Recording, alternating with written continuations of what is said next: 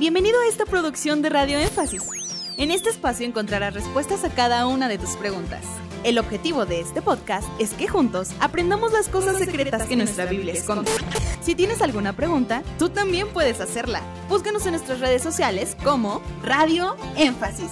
Bienvenido.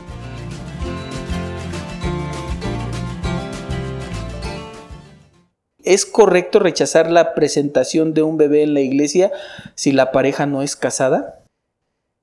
Desde la perspectiva que yo he estudiado, los sacramentos no están interconectados como para condicionar un mandamiento con otro mandamiento.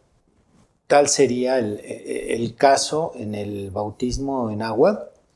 Tenemos eh, para el perdón de los pecados se requiere bautizar en agua y se requiere un arrepentimiento. Entonces, si no hay arrepentimiento, el perdón de pecados no se realiza, simplemente fue un acto donde la persona se metió al agua, se sumergió y salió mojada.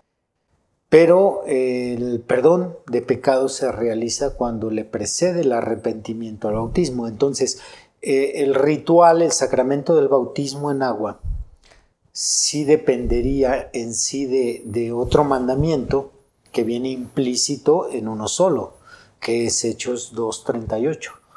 Arrepentíos y bautícese cada uno de vosotros.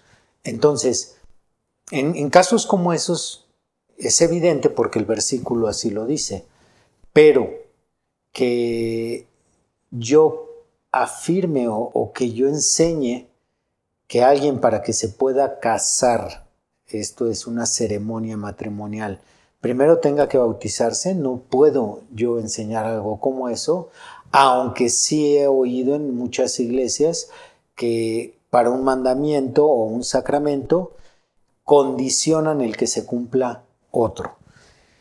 Entonces, eh, yo no estoy de acuerdo porque pues no tenemos principalmente en la Biblia nada que nos dé entender que un mandamiento está ligado a otro o vinculado a otro.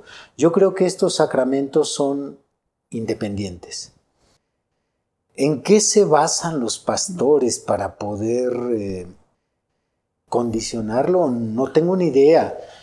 Yo no sé si haya una especie de, de estrategia que el pastor pretenda acomodar algo que está mal en ese cristiano y al momento que quiere hacer esto otro, de una vez se acomoden varias cosas. Yo no lo veo bien, pero repito, he escuchado de varias iglesias que así lo manejan. Pero bíblicamente yo creo que cada sacramento, como lo es el bautismo en agua, como lo es la presentación de los niños, como lo es el santo matrimonio, como lo es la unción de los óleos o la unción sobre los enfermos. Yo creo que estos sacramentos son independientes el uno del otro. Pero entonces, de alguna manera, sí están afectando estos pastores a las criaturas. Yo creo que sí, porque eh, si una persona, pensemos en el matrimonio del casamiento, cuando una persona quiere casarse porque ha estado viviendo por mucho tiempo en unión libre, lo cual nos dice que está en fornicación, entonces esta persona pudiera corregir ese pecado ante Dios. Y si no lo casan porque no está bautizado, entonces prolongan la, fornicación. Mm. Eh, también sería el caso de, una presentación de un niño.